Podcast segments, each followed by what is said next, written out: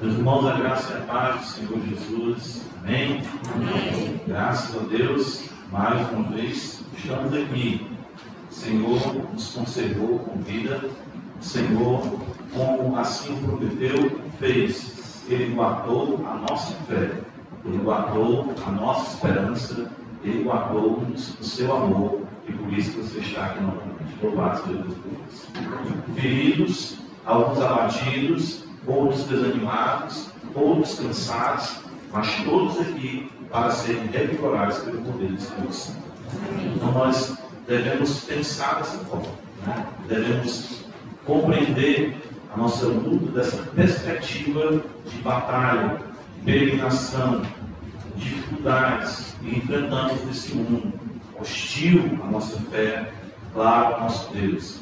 Se assim fizeram comigo, farão também o mesmo vós, diz o Senhor Jesus Cristo. Então nós estamos aqui e o Senhor nos conservou. E isso deve ser celebrado, isso deve ser. Ah, ah, é, devemos tributar de graça a Deus pelo que Ele tem feito. Isso é expresso pelos cânticos, pela prioridade que damos esse dia em nossas vidas, ah, pelo anelo que temos, né? De sermos fortalecidos pelo Senhor pela palavra da sua graça. Então, rogo a Deus, desde já, uno a minha oração, a oração de todos os santos aqui, para que a as mesmas, né, acrescidas com muito incenso, como temos visto em Apocalipse, possam subir à presença de Deus e o Senhor ouvir a nossa oração e fazer com que o seu reino venha com poder. Irmãos, nós estamos numa engrenagem sobrenatural. Existe, toda, existe todo um desenvolvimento né, sobrenatural do reino de Deus, e isso se dá na instrumentalidade, da simplicidade, do aspecto ordinário e comum de nossas vidas. Né? Nós temos visto isso no Evangelho de Lucas, as orações. Lucas vai iniciar o seu Evangelho. Ele apresenta um casal avançado em dias, com mulher estéreo, e a partir da atitude daquele homem e daquela mulher, é, fragilizados em um mundo caído, em uma nação subjugada pelo domínio humano, em uma religiosidade também superficial, tomada pela corrupção, do farisaísmo, né? os próprios saduceus, enfim, os escribas, eles continuaram servindo a Deus até que Deus os visitou. Então, Deus, eu tenho certeza que Ele já está visitando a vida de muitos irmãos e que o Senhor Deus continuará visitando a vida de todos aqueles que buscam a Ele em verdade. Então, prossigamos e procedamos dessa forma. Ou seja, ah, ah, vamos fazer da nossa, nosso microcosmo, né, na nossa vida cristã, na nossa vivência, um culto, um tributo a Deus. Com os papéis que nós somos chamados a servir o Senhor. Vamos fazer da melhor maneira possível. Porque assim agindo, se todos os crentes tiverem essa consciência do sobrenatural, ou seja, da ação de Deus, de que nós somos templo de Deus e viverem piedosamente em Cristo Jesus, todos chegaram aqui prontos para juntos sermos é, edifícios de Deus, uh, vasos limpos e preparados para todo o colo. Então o Senhor fará cada vez mais maravilhas no nosso meio, maravilhas nas nossas vidas. É o que eu volto a Deus e é o que eu conclamo a Igreja Batista Paterna de nós a vivermos, a buscarmos, orarmos por isso, para que o nosso Deus seja glorioso. Amém? Amém? Vamos continuar assim na graça do nosso bendito Salvador. Irmãos, é, quero convidá-los a abrir os seus Bíblias no livro de Apocalipse, capítulo 22. Apocalipse 22.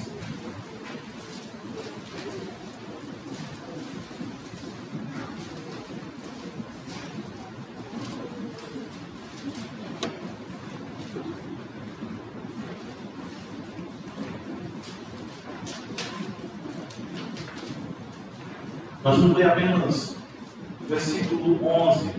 Nós citamos o mesmo domingo passado. É, nós queremos nos deter um pouco mais nesse versículo. Apocalipse 22, 11 nos diz: Continue o injusto fazendo injustiça. Continue o imundo ainda sendo imundo. O justo continue na prática da justiça e o santo continue a santificar-se. Amém. Ó Senhor da glória, nós somos gratos ao Senhor pelo privilégio de estarmos aqui. Ó Deus, Deus, só tu sabes as batalhas que enfrentamos durante essa semana. Só tu sabes as batalhas que já estamos enfrentando nesse dia. Quantas coisas querem nos turbar. Mas tu mesmo disse para nós: não se turbe o vosso coração. Credes em Deus, crede também em mim. Nós queremos, ó Deus, no poder do Espírito Santo, exercitar essa confiança, a crença em Deus Pai Todo-Poderoso, em Jesus Cristo, nosso Senhor, no poder do Espírito Santo. Nos ajuda hoje a sermos fortalecidos pelo Senhor. Muitas coisas pegaram a nós no decorrer da semana. Muitos pensamentos contrários, olhares indevidos, conversações tolas, malícia, adultério em nosso coração, homicídio. Quantas vezes aborrecemos pessoas as quais desejamos que nem existissem para não perturbarem a nossa vida, os nossos negócios, as nossas relações. Tudo isso, Senhor, consiste em pecado. Nós confessando diante de Ti o ateísmo, a descrença, as blasfêmias, tudo isso procedendo do nosso coração, nós pedimos, ó Deus, perdão. Pedimos ao Senhor que Tu nos limpe mais e mais, para sermos encontrados por Ti esta manhã, como vasos úteis para o serviço do Senhor, para amar o Senhor e viver para a glória do Senhor. Bendito Deus, o poder do Espírito que estamos. Somos casa, templo do Senhor, pedras que vivem, edificadas, Senhor, sobre o fundamento dos apóstolos e profetas, e tendo a Ti, ó Cristo de Deus, como nossa pedra angular. Possamos tributar a Ti essa manhã e durante esse dia sacrifícios espirituais, são frutos de lábios que confessam Teu nome. Então ajuda-nos hoje a oferecermos a Ti os nossos corpos, como diz na nossa pacote, como sacrifício vivo, santo e agradável ao nosso Deus. Abençoa igreja. Não deixe Satanás alcançar nenhuma vantagem sobre nós.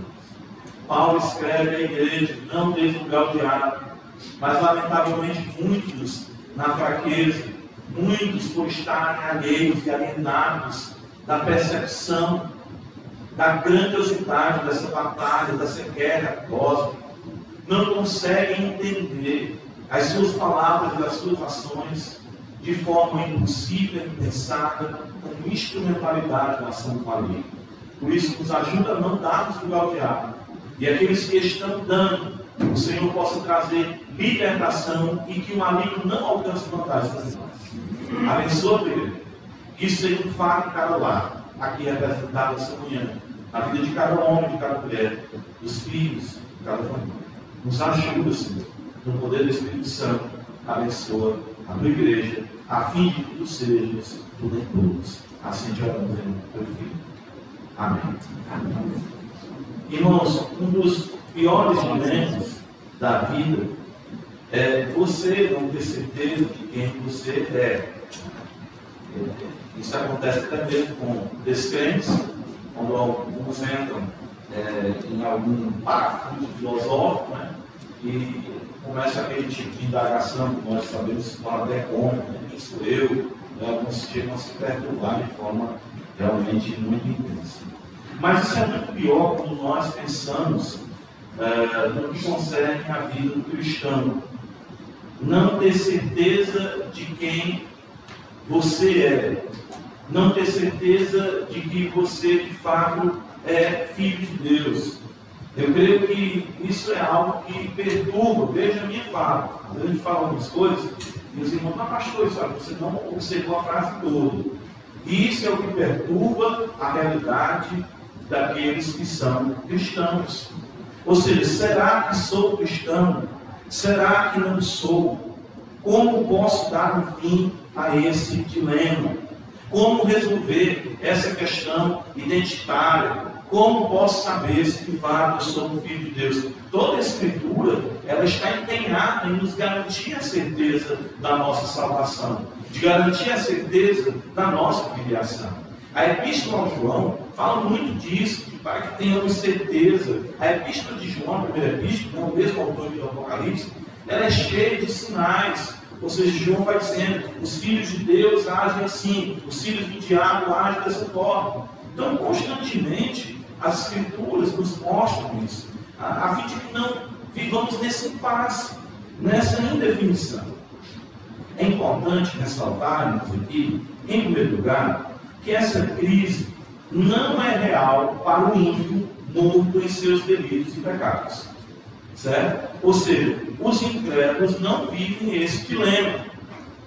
Eu posso dizer isso, falar os irmãos, por experiência própria. Quando eu não era crente, eu não estava preocupado se eu era ou não era filho de Deus. E eu creio que todo crente pode, né, empiricamente, aquele que foi regenerado, dizer: é verdade. Não havia essa, essa dúvida, não pairava sobre minha mente, não subia ao meu coração os pensamentos de uh, se eu era ou não filho de Deus. De fato, os ímpios, em uma filiação é, é, patética, universal, diz: todo mundo é o quê? Filho de Deus. Então, o ímpio, ele pode. É, é eu falo isso, né? É, é, é tragicômico. Eu conheci um camarada que diz assim: não sei se se concretizou a regeneração na vida dele de fato, foi um fato, porque até hoje eu não vi essa mudança. Mas daí uma vez contou para mim assim: até quando eu não era crente, eu ia roubar, porque ele cometia assalto, ele dizia: eu pedi a Deus para me proteger. Né? Então o ímpio ele fica sem coerência, sem nenhum problema. Então ele disse: Senhor, me ajuda, né? me ajude que minha esposa não saiba desse meu caso. Né? Então o ímpio ele pode, ele se benze para matar alguém. Pistoleiro, pistoleiro, né? Pistoleiros aí nordestinos, tem até filmes, né? Comédia com isso aí, né? Você matar as pessoas, não estou mandando você mais ligeiro, né? A presença de Deus, né? Não entendo o meu trabalho. Então o ímpio ele não tem esse dilema. Ele não vive preocupado com isso. Certo? Por isso aí você já pode, como cristão, observar aqui um indício né, de que você é cristão ou não. Ou seja, você consegue acordar, né, viver o seu dia, dormir, viver os seus negócios, viver com suas amizades, viver com seus comportamentos e nunca se questionar. Essa vida de fato é a vida de um crente. Meu Deus, será que eu sou teu filho? Ora, se isso não me incomoda, se isso não me perturba, então já temos aqui um indício forte de que o Espírito da Graça não atua ainda no seu coração. Vale também ressaltar que nem todos que são impactados por algum tempo com esse dilema são também de fato cristãos. Então perceba, nós afirmamos aqui que o crente ele sofre com isso. Por quê? Porque ele vive paradoxo. Ele já é uma nova criatura, combatendo os resquícios da velha criatura. Paulo diz que o bem existe nele, mas o mal que ele não quer fazer, se sempre faz. Então existe um combate. Uh, Gálatas, capítulo 5, Paulo diz que o espírito milita contra a carne e a carne contra o espírito. Então aquilo que eu falei no primeiro ponto, aqui, considerando que o crente vive nessa, nessa tensão, você já tem esses textos bíblicos, basicamente você tem em Romanos 7 e Gálatas 5, para você perceber como essa tensão ela pode ser indicadora da sua filiação de que esse dilema não é para, de fato, existir, ou seja, pelo menos lhe dominar. Por outro lado, também, não quer dizer que todos aqueles que têm esse dilema por algum tempo são também, de fato, cristãos. Isso pode acontecer, sim. Muitos se aproximaram de Cristo e dos apóstolos e foram perturbados, vamos dizer assim, pelos seus ensinamentos, mas isso não se deu de forma permanente. Isso não se deu de forma permanente. E nós temos vários exemplos disso. A parábola, as parábolas do rei, Mateus capítulo 13, visam trazer para nós a dinâmica desse mistério. Esse mistério, o mistério da Escritura é o que é revelado. Então você vê o texto sagrado diz em Mateus 13: o semeador saiu a semear.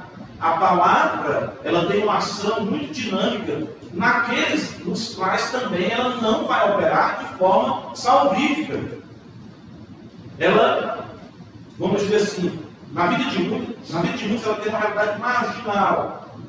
Né? Ou seja, ela cai à beira do caminho.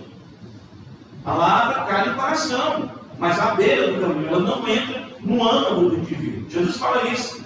Uma parte da semente caiu à beira do caminho. Aí vem Satanás o quê? Rouba aquela palavra. Então tem pessoas que ouvem a palavra aqui e Puxa, é mesmo, tem que mudar de vida. Isso não está certo. Quando ela sai ali, os rasantes do diabo arrebatam o semente do seu coração. Ela continua vivendo uma vida separada de Deus. Ela é até adaptada provisoriamente. Outros, a Escritura diz, né, assim eu falo, que a semente cai no solo rochoso, e a gente vê muitas pessoas, isso acontece com muita alegria, não é? Que bom. Hoje em dia isso é, é, é, é tratado da seguinte forma: olha, eu estou aqui, pastor, porque eu estou é, estudando sobre a doutrina reformada, eu estou muito feliz. Calvinismo, não, não suporto mais a minha igreja, não suporto mais o ambiente que estou vivendo ali, a minha missa não é uma furada, eu não consigo lidar com isso, e eu estou aqui, quero ser membro da igreja, e faz a sala de membresia, e participa, quando ele é batizado, se torna membro. Atenção. Foi que houve? Não tinha raiz. Mas a palavra é educação. Superficial. Percebam isso? Então, a, a gente pode observar quantas pessoas podem ser alcançadas, veja, entre aspas, certo? pela Escritura, sem serem de fato alcançadas na profundidade do seu ser, com a regeneração, com a adoção, a justificação e, consequentemente, a santidade de vida. Outra parte da semente, vocês sabem, cai ali entre os espinhos. É, é isso que você observa. Existem pessoas que você luta com elas para elas entenderem a urgência da fé. Coisa que é, é uma coisa. Por exemplo, você é funcionário. Você estuda no colégio, na faculdade. Todo mundo sabe que atraso é inadmissível. Não é? Se você chegar atrasado na sua empresa, você será penalizado. Se você chegar atrasado para a escola, será penalizado. Aconteceu. Mas eu tenho que insistir com um crente vindo à igreja? Eu não consigo resignar. Não, mas é porque a minha vida é muito corrida, eu tenho muito trabalho, é porque os espinhos concorrem a palavra. Jesus fala, os cuidados dessa vida, a sedução, as glórias desse mundo. A pessoa ela trabalha, projeta, organiza a sua vida unicamente para aqui e agora. Então é coerente, é justo que a fé seja algo realmente secundário, seja algo que não tome a prioridade da sua existência. E aqui mostra que assim viveram. Aqui eu falei do ensino, vamos dizer geral, mas enfim, a palavra cai em terra, produz a 30, 60, 100 por 1. O fato é que você vai observar aí né, um crescimento aí de 300%, 600%, 1000%, porque quando a Bíblia atinge o peito de alguém, ela atinge para ser vencedora. Não coisa apenas minguar. Né? Os irmãos dizem isso. Pastor, não não, mas um, um pouco babão fez um quando Né? Não sou muito da fruta, não, uma castanhola. Coisa de castanhola, né? Quando era menino, Pedro de castanhola, o que é problema no castanhola? Mas tem crente que pé de castanhola. Né? Está ali é muita coisa, mas de fato não é nada. Né? Enfim. Não consigo entender isso. Ah, muitas pessoas foram perturbadas pelo ensino bíblico. Ou seja, ah, inquietados pela verdade. Deixa eu mostrar aqui um texto para vocês muito interessante. Atos dos Apóstolos, capítulo 26. Abra o isso aqui. Atos 26. Esse texto é realmente maravilhoso.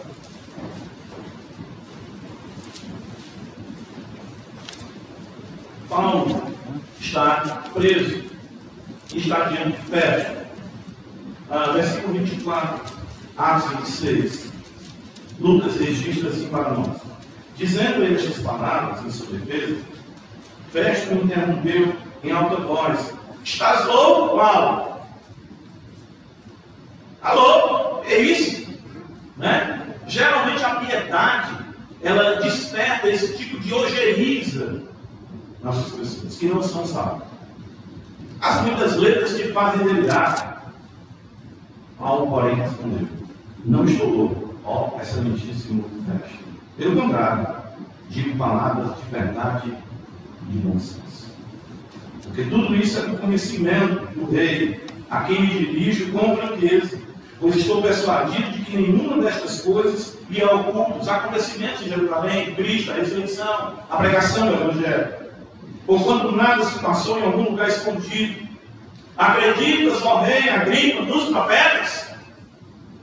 Bem sei que acreditas. Que coisa, né? Eu sei, Agripas, tu, ó rei que tu acredita nos profetas. Eu sei que tu acredita. Mas tu não quer relação com os profetas de modo que eles perturbem a tua vida. Tu não quer relação com esse livro de modo que ele permeie a tua existência. Então, Agrícola se dirigiu a Paulo e disse: Olha só, na trave, correu em cima da linha, bateu na outra trave, mas não foi gol. E ainda não vai. Senhor. Olha o que, que o Festo diz. O povo me persuades a me fazer cristão. Faltou só fio no cabelo do Senhor. Já ouviram isso? Já ouvi gente falar assim, pastor, fulano quando se converteu, faltou só um fio de cabelo no saco. Que saco de cabelo? Não existe isso, Não existe essa relação com a Escritura que ela não se aproprie. Né? Eu conversando certa feita com o pastor Cleiton, a gente falando sobre essa questão da leitura da Escritura, e ele disse assim, pastor, a Escritura, ela de fato, quando você lê a Bíblia de forma correta, que o pastor diz, você sente um senso de apropriação do texto, mas não é sua apropriação para com o texto, mas do texto para com você. A Bíblia lhe domina, ela lhe abarca, ela diz está errado, não vá por aí, não faça desse jeito, não ache dessa forma, porque o texto ele não permite ser manipulado, mas é a palavra divina que toma conta da existência toda do indivíduo. Por pouco me persuades né, a me fazer cristão. O que dizer de João Batista com Herodes? Não é? Lembra de Herodes? Herodes também tem uma influência né, bíblica e vem descendendo e, é, é, da linhagem é, de Esaú, alguns traços na questão dos Edomitas, Herodes vem dessa linhagem e tem uma proximidade. Essas pessoas andam sempre ah, com trilhos margeados aos trilhos que conduzem à eternidade, não sei Mas quando é para uma decisão uma postura, um comportamento cristão, decisões que impliquem, não, isso não convém para mim como cristão. Não, ele não aceita mudanças. Então Herodes, ele é confrontado por João Batista e ele diz, não, tinha visto que possuía a mulher do teu irmão. Herodes temia João Batista porque sabia que era profeta de Deus. Olha, tá vendo? Herodes, por outro lado, queria matar a João Batista e assim conseguiu. Né? Porém, o texto sagrado, Marcos, diz que é, Herodes mantinha João Batista né, guardado em segurança. Então existem pessoas que guardam os profetas, como aqui no caso a gente vê Agripa, né? Sei que acreditas nos profetas. Sei que você sabe que aqui, neste lugar, Deus está presente em Cristo Jesus.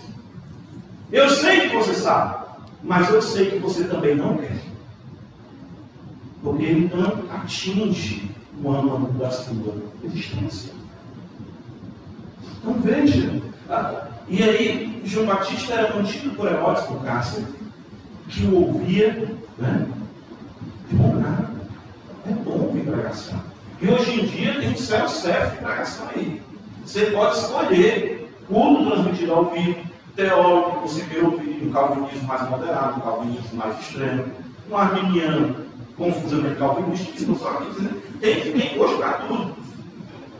Você pode fazer uma dieta semanal de pregações, de palestras. E você pode ouvir os profetas. Hoje em dia os profetas eles, eles, eles estão na nuvem, né? Vamos dizer assim, né? Você pode acessar. Mas você não vai permitir a interação da escritura com a sua vida de modo que ela se aproprie. Desde Apocalipse 22, 11, ele é muito definidor nessa questão uh, para nos ajudar nesse dilema. Porque ele vai dizer para o seguinte: olha só, ele vai trazer para nós uma polarização inevitável nesse mundo. Essa polarização ela não é política, né? Fala hoje a polarização política, né? Não, estou falando de uma polarização uh, que existe no reino de Deus. E quando nós pensamos no reino de Deus, eu posso dizer melhor assim: uma polarização que existe nesse mundo do embate do reino de Deus com o reino das trevas. Então você tem aquele que é injusto e imundo, e aquele que é justo e aquele que é santo. Veja, continue o injusto fazendo injustiça, continue o imundo, ainda sendo imundo.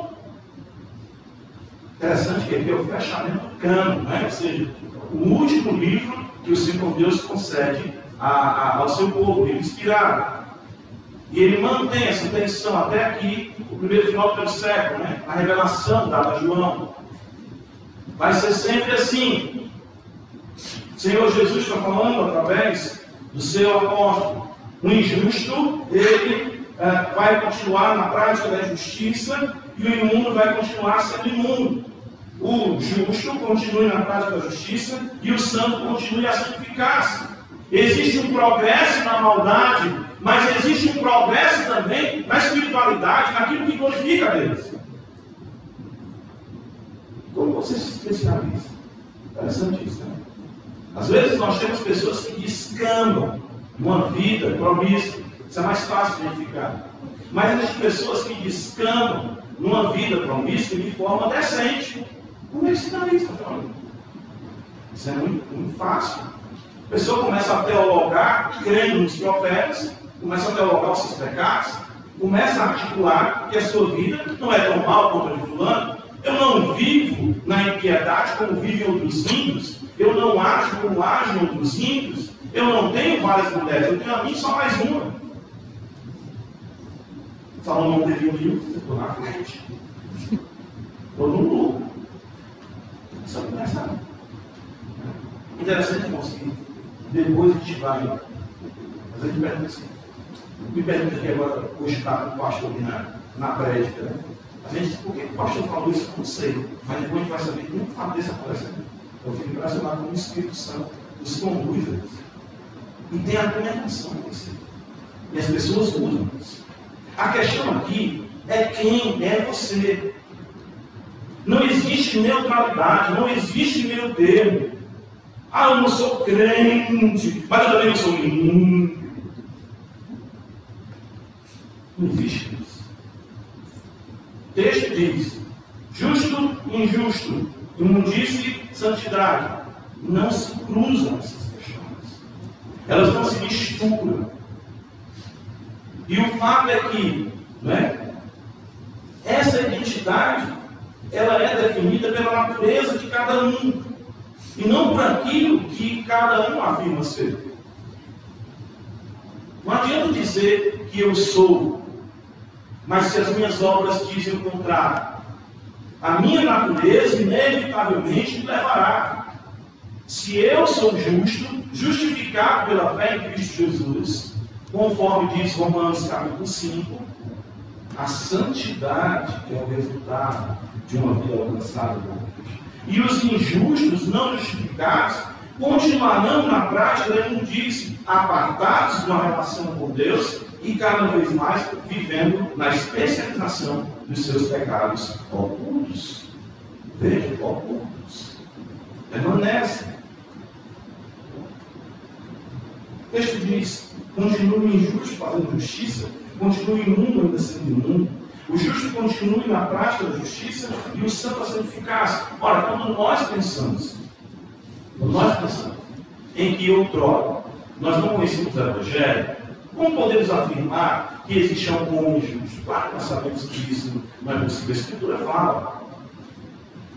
Romanos, quando Paulo quer definir a situação de judeus e gentios, todos são pecado, ele diz: não há nenhum justo. Ele? Nenhum sequer.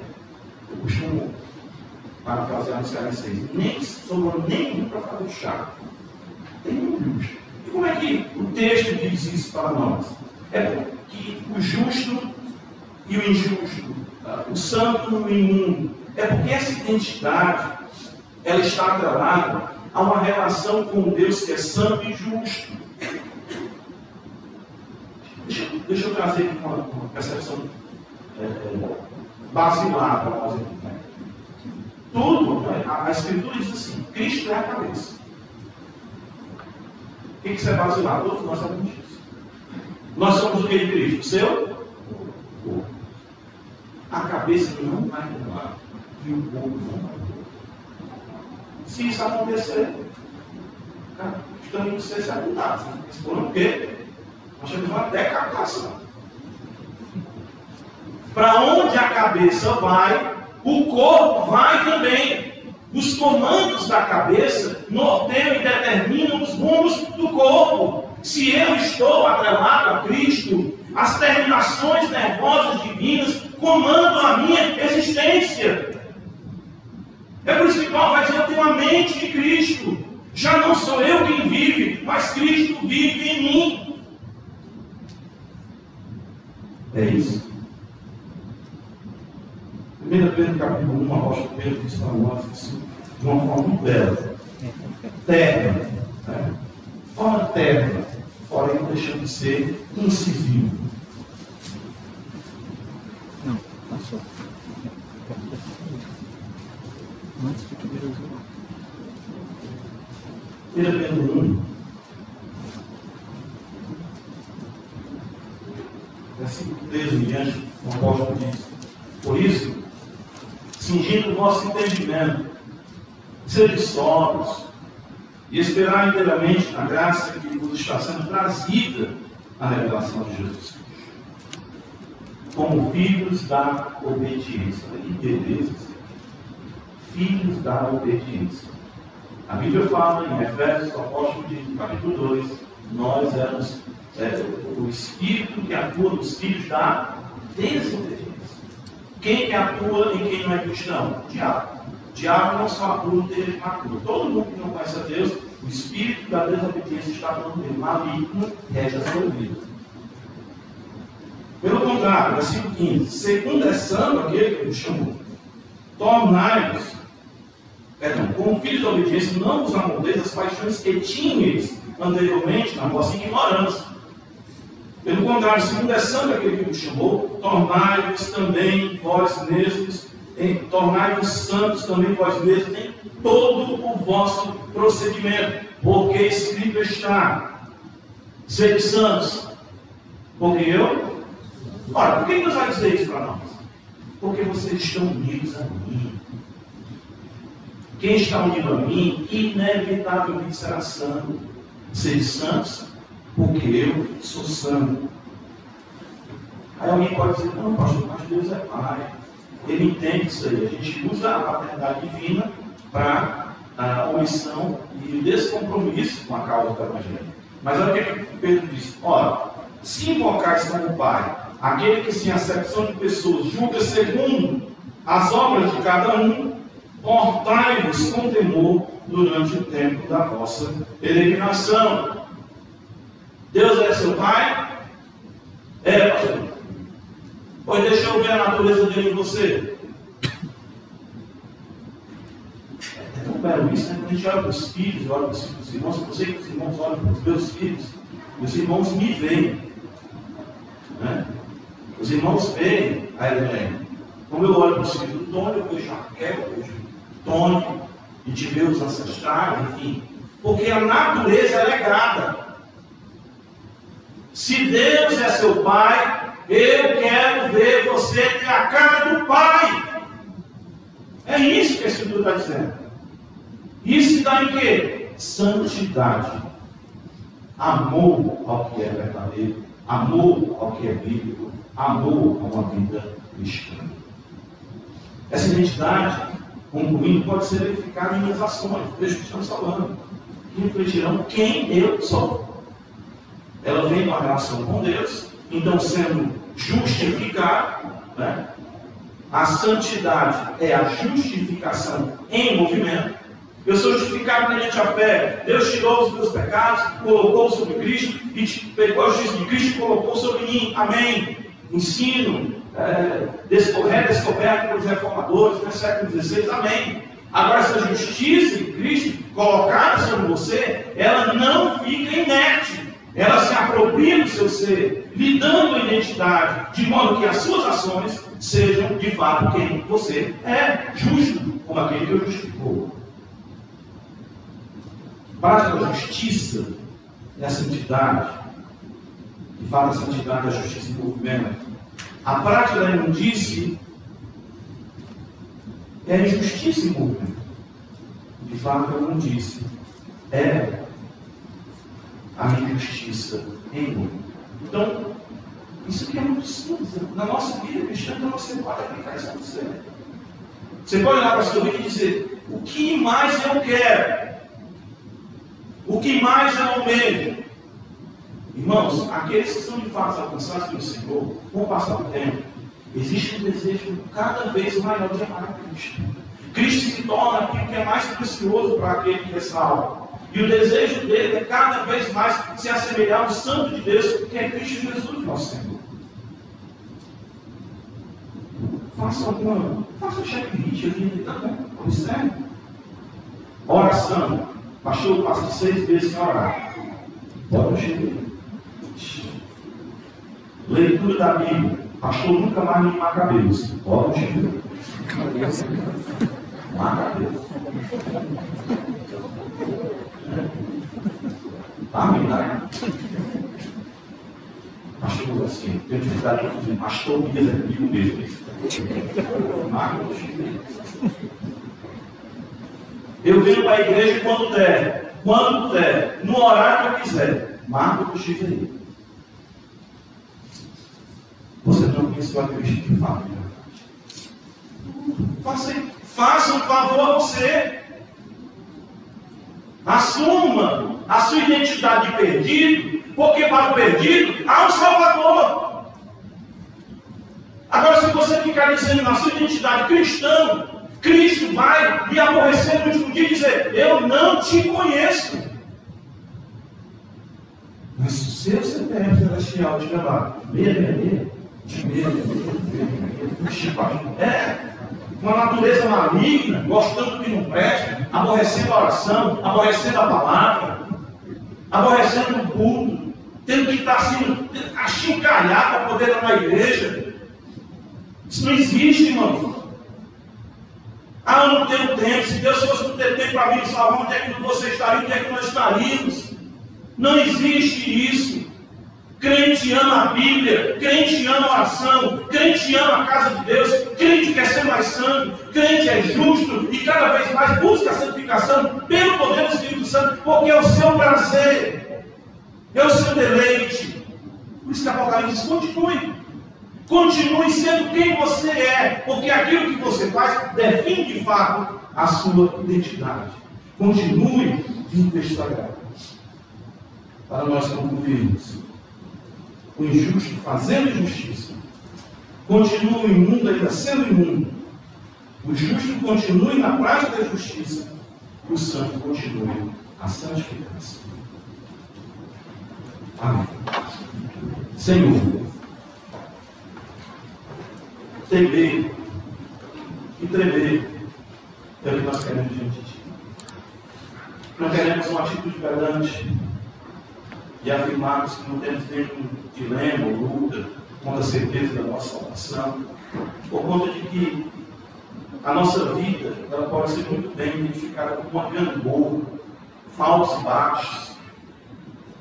Nós tropeçamos muitas vezes, não temos tanto deleite nas coisas espirituais, mas mesmo assim, agindo, vivendo, passando por épocas de escassez, pelo meio do deserto, há sempre no coração do justo, daquele que a palavra impregnou, o lamento, a tristeza, o desejo de ser mais santo, de ler mais, de orar mais, de ter comunhão com os santos da casa de Deus, de viver vidas que reflitam o caráter de Cristo, embora saibamos o quanto estamos distantes. Ou seja, mas aqueles que isso é indiferente, aqueles que vivem vidas sem cogitar o Senhor, como diz o Salmo 127, edificar, proteger, acordar cedo, correr atrás. A Bíblia diz inútil, vão, Tudo isso é inútil, é vão, é correr atrás. Mas eu sei que tu és poderoso para aqueles que ainda assim se encontram. Buscar o Senhor e se deleitar na graça salvadora do poder do Espírito Santo. Faz isso em nossas vidas. Abençoa a igreja. E que Satanás alcance com vantagem sobre nós. Em Cristo Jesus te Amém.